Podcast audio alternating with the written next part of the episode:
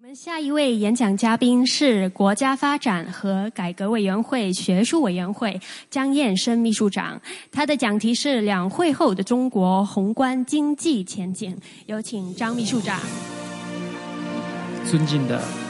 杨会长、戴会长，各位女士、先生们，大家下午好。非常感谢能够给我这么一个机会呢，也就是把。我对两会后的宏观经济的前景一些初步的研究的一些认识和看法呢，在这儿向在座的朋友们呢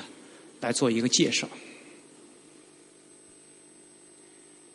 我们知道，中国的改革开放三十五年了，那么这三十五年呢，应该讲。也就是中国的经济社会发展取得了很大的成绩，但是我们说这三十五年这一页即将翻过去，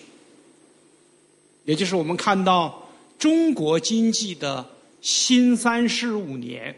开始了。那么中国经济的新三十五年呢，它的第一个阶段呢？也就是我们讲的，到二零二零年，是我们新三十五年的第一步。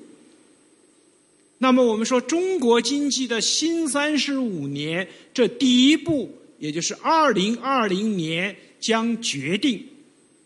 中国的未来三十五年的发展前景。因此，我们刚才呢，这个李连宁秘书长。和这个张秋瑾秘书长都跟我们讲，二零二零年呢，中国呢，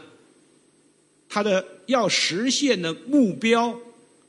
我们把它概括为四个全面。也就是说，在二零二零年呢，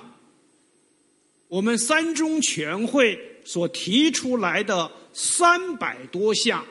全面深化改革的措施，在重要领域和关键环节要取得决定性成果，也就是中国现代市场经济的改革，在二零二零二零二零年呢，要取得决定性的进步。那么第二项呢，也就是四中全会提出来的。全面依法治国的一百九十项重大措施，将在二零二零年取得重大进步，也就是中国在依法治国和法治方面将迈出决定性的一步。那么第三个呢，也就是说，在二零二零年全面建成小康社会。也就是 GDP，二零二零年将比二零一零年要翻一番，那么意味着下一步二零一六到二零二零年中国 GDP 的增长率必须保持在六点五以上。那么另外一个指标呢？也就是城乡老百姓的实际收入，它的增长，二零二零年将比二零一零年要翻一番。我们知道，去年城市的我们叫城镇人均可支配收入的实际增长率，去年是六点八，农民。人均可支配收入的实际增长是九点二，农民工是九点八，也就是我们看看去年，也就是基尼系数明显开始下降，城乡老百姓收入的差距已经从二零零九年的三点三三下降到。去年的二点七五，说从这个角度来讲呢，也就是我们可以看到四个全面，第四个呢就全面从严治党。那么四个全面呢，也就是意味着这个中国经济呢，它的新三十五年的第一步，将在市场经济、法治建设和老百姓生活的改善和从严治党将取得明显的进步。因此呢，我们可以看到，在两会上呢，也就是。克强总理的政府工作报告，那么提出了一些很重要的观点和判断。首先，第一个，也就是说，去年中国的 GDP 已经超过十万亿美元，也就是十点三万亿美元。但是，中国呢，在现阶段仍然坚持。发展是硬道理，发展是解决一切问题的基础和关键。也就是我们可以看到呢，就是中国的经济发展仍然在半路上。另外一个方面呢，也就是克强总理在政府工作报告对中国经济的判断讲了三句话，也就是讲。中国经济下行的压力还在加大，发展中深层次的矛盾凸显。今年二零一五年所面临的困难，可能比去年更大。也就是说呢，我的体会呢，也就是说，中国的经济呢。过去三十五年的体制，过去三十五年的战略，过去三十五年的结构，即将过去。那么现在要探索面对新三十五年的体制、新三十五年的战略、新三十五年的结构，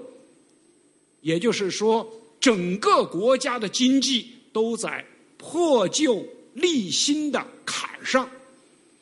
因此呢，克强总理呢在讲二零一五年经济的要求的时候，他讲说要保持经济运行在合理区间，也就是百分之七的 GDP，是我们二零一五年短期稳增长的目标。但是克强总理讲。要把转方式、调结构放在更加重要的位置上，也就是短期的稳定重要，中期的调结构，长期的促改革、转方式、惠民生更重要。因此，我们可以看到，一五年呢，国家呢是把中国经济。中期的调结构和长期的转方式放在更加重要的位置上，因此呢，克强总理呢，也就是对于我们二零一五年呢，他提出了双目标、双结合和双隐形。那么双目标呢，也就是说，二零一五年要保持经济。中高速增长是二零一五年的目标，同时把迈进中高端水平作为另外一个目标。一个方面，我们要实现短期的稳增长的目标，也就是百分之七的目标；另外一个方面，中国的经济和产业从低端。提升到中高端是另外一个更加重要的目标，也就是我们讲前三十五年我们靠汗水支撑的增长，将转换为新三十五年我们要靠智慧来支撑我们未来的增长。那么前三十五年呢，我们是靠增加劳动力、土地、资本、环境来实现我们的高增长。新三十五年，我们要靠改革红利和创新红利支撑新三十五年的增长。那么双结合呢，也就是要把稳政策，政策要稳。和稳预期，要叫投资者、消费者对未来的预期要稳，与促改革、调结构结合起来。另外一个方面呢，也就是克强总理讲，二零一五年中国的动力来源于双引擎。那么一个引擎呢？也就是我们现在经常讲的，叫大众创业、万众创新。那么，对于这个大众创业和万众创新呢，也就是说，我们面临着如何把简政放权带来的创业活力，能够进一步转变为。新产品创新、新市场创新、新管理和组织方式的创新和新商业模式的创新，那么对对于我们来讲呢，也就是做大重要，做好更重要。因此呢，我们可以看到呢，也就是现在呢，从二零一二年开始，我们可以看到整个国家全社会。研究与试验经费的支出正在快速的提升，也就在我们香港旁边的深圳，去年创新的投入已经占了本地生产总值的四，全球也就只有韩国和以色列能够超过四。所以从这个角度来讲呢，我们可以看到呢，从国家的发展。创新从二零一二年以来已经成为了一条新的趋势线。那么还有一个动力呢，也就是要增加公共产品和公共服务，也就是更好的发挥政府的作用，保障改善民生和动员与全民来与污染。和这个环境治理，来实现我们的这种绿色转型、低碳发展和节节能减排的目标。因此呢，我们可以看到呢，也就是在这个情况下呢，也就是我们的这个今年的政府工作报告呢，就提出了二零一五年一系列一系列的经济增长的目标。神州经济纵横。那么，为了实现二零一五年的目标，那么克强总理呢，在他政府工作报告上面，呃，这个中呢，讲了几个主要的任务，一个就是要稳定和改善宏观经济的政策。那么，在财政方面呢？也就是今年积极的财政政策要加力增效。那么关关于这个问题呢，一会儿我们财这个财政部的刘所长呢会进行非常详细的解释。另外一个方面呢，也就是货币政策将要更加的松紧适度。也就是我们可以看到，从今年无论是财政还是金融。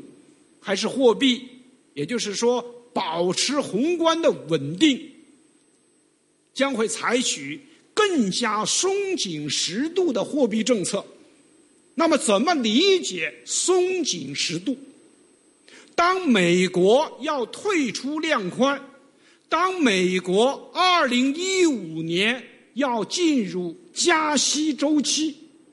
国际资本将会流回美国。过去六年到中国来炒中国的房地产，炒中国的人民币，炒中国各种资产的钱，现在要回到美国。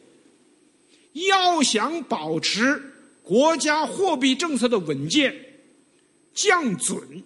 降息就会成为二零一五年，也就是保持稳健货币政策的一项重要内容。那么还有一个呢，也就是要保持稳增长和调结构之间的平衡。我们大家知道。经过三十五年的改革，内地现在正在进入新一轮的消费浪潮之中。那么，我们说第一轮内地的消费升级的浪潮发生在七九年到九九年，它的消费浪潮呢，集中在老百姓要吃饱，老百姓要穿暖，因此呢。在那一轮消费升级呢，拉动了内地，也拉动了我们港澳轻工业和纺织工业的快速增长。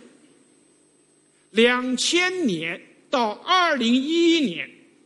内地第二轮消费升级的浪潮表现为老百姓要买房，老百姓要买车，老百姓要买手机。因此，在这个时期呢。也就是拉动了内地和我们港澳，我们叫重化工业、重大装备制造业和房地产的繁荣和发展。那么我们说，从二零一二年开始，内地呢开始进入到第三轮消费升级的浪浪潮。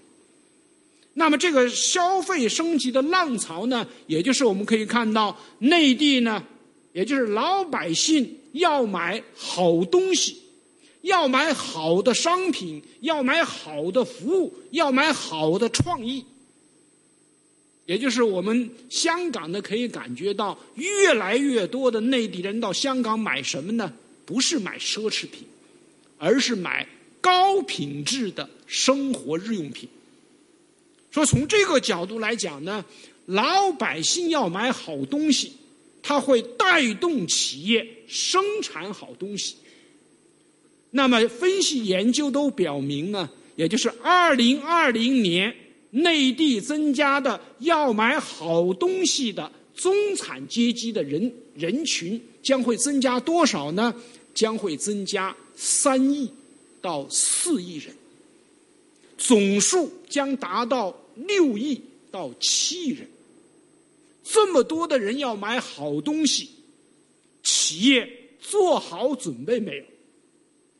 如果企业没有做好准备，全球的跨国公司就会蜂拥而至。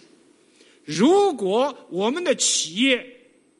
要做好准备，我们就要有更好的人才投入，更好的材料投入。更好的设备投入，来生产出更好的商品、服务和创意。说从这个角度来讲呢，也就是我们可以看到呢，也就是内地呢，无论是在消费还是在投资，现在呢都处于一个发展的新阶段。那么第三个呢，也就是克强总理呢讲到了要培育和催生。经济社会发展的新动力。那么这个新动力呢，其中呢，也就是有一个非常重要的概念，一个非常重要的计划，也就是中国制造二零二五。也就是说，中国呢开始制定未来十年的制造方案，把中国从制造大国转向。制造强强国，说从这个角度来讲呢，我们可以看到，这个二零一五年对中国是一个新三十五年转变的关键一年。因此呢，在这一年呢，我们可以看到，也就是说，这个未来的五年呢，就是中国。它的人均 GDP 将可能达到一点一万、一点二万美元，也就是中国将在未来的五年到六年将迈向高收入国家的行列。那么，在这种情况下，我们说中国的体制、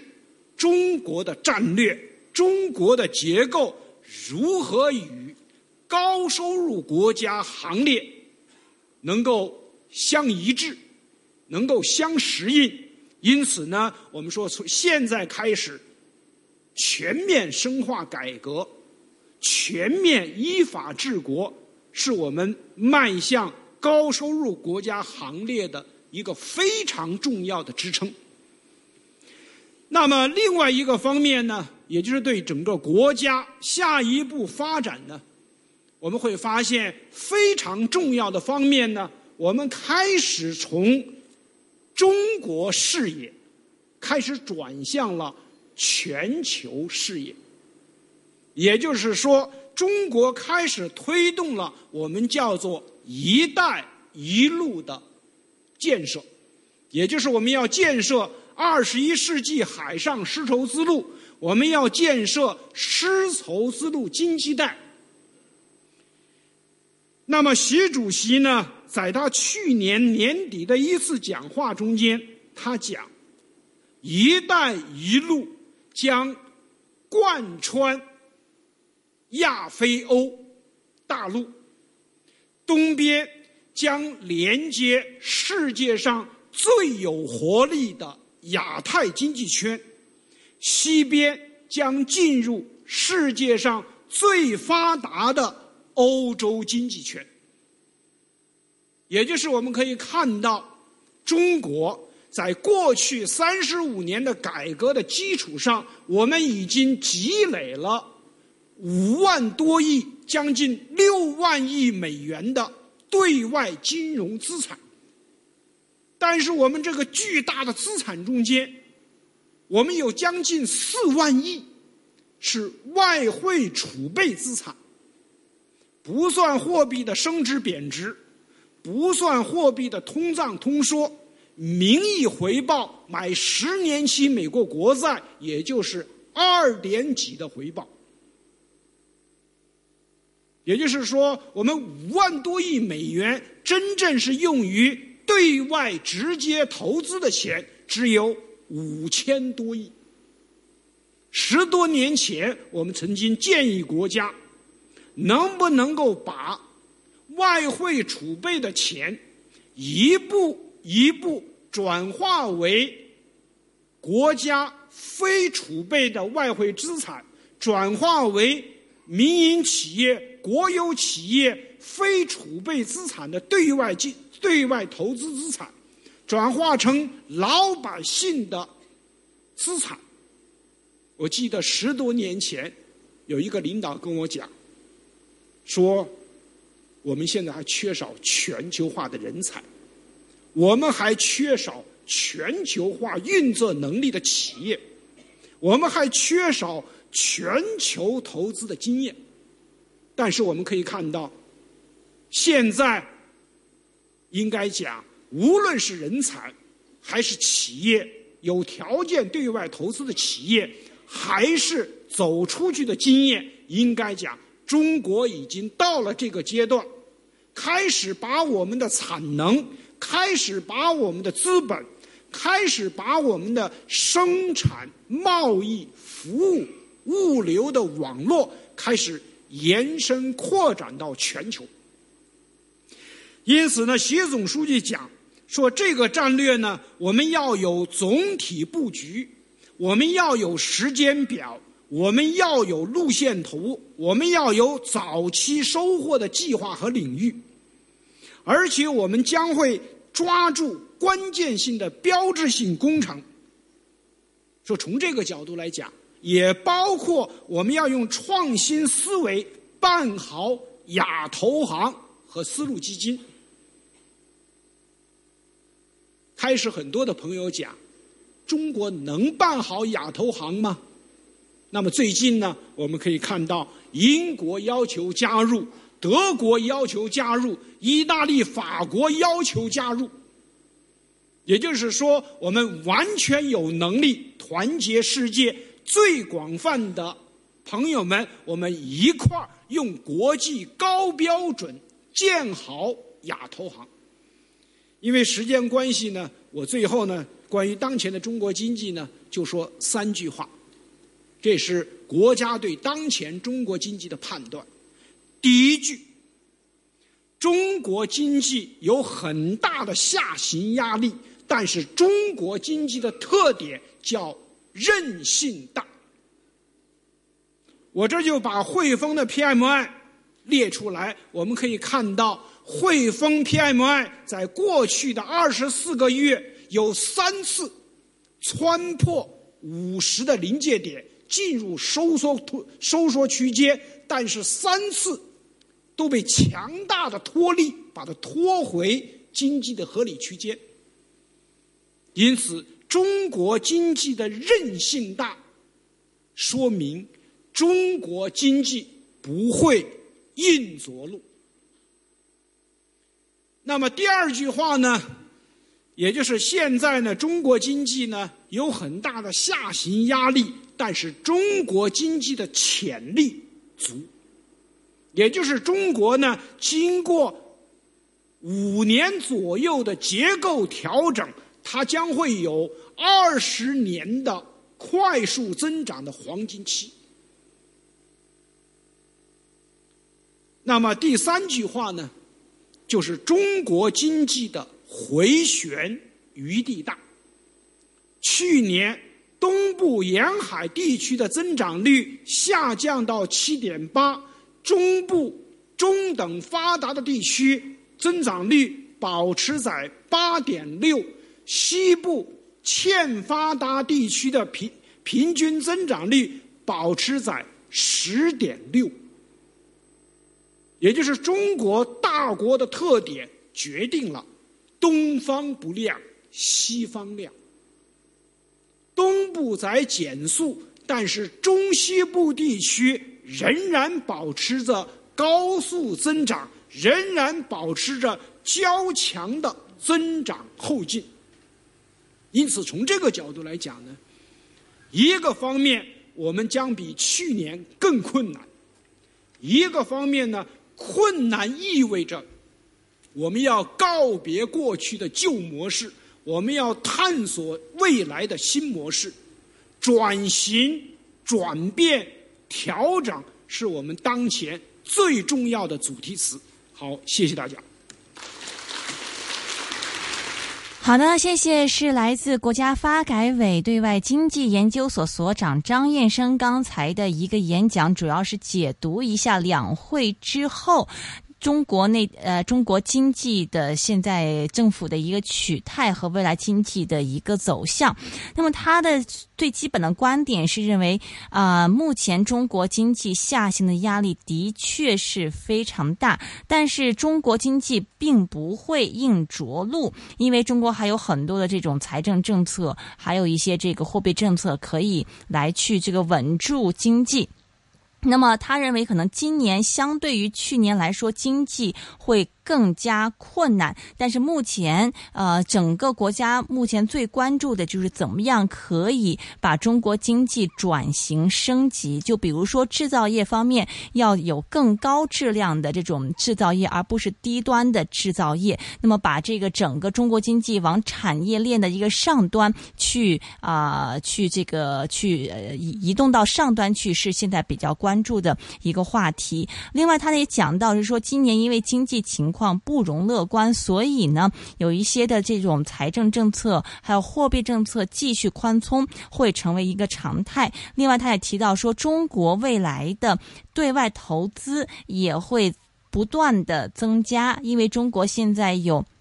四万亿的外汇储备，那么怎么样好好的利用这些外汇储备，真正把它是啊、呃、有投资有收益，然后这些收益可以真正的啊、呃、利用到中国民众身上，是一个很大的一个话题。所以要增强对外对外的投资，对海外企业的一些投资，这样子的话，慢慢的把这个外汇储备从一个负担变成一个真正的可以利于百姓的这样的一个一个事情。那这大概是他刚才。才所演讲的一些内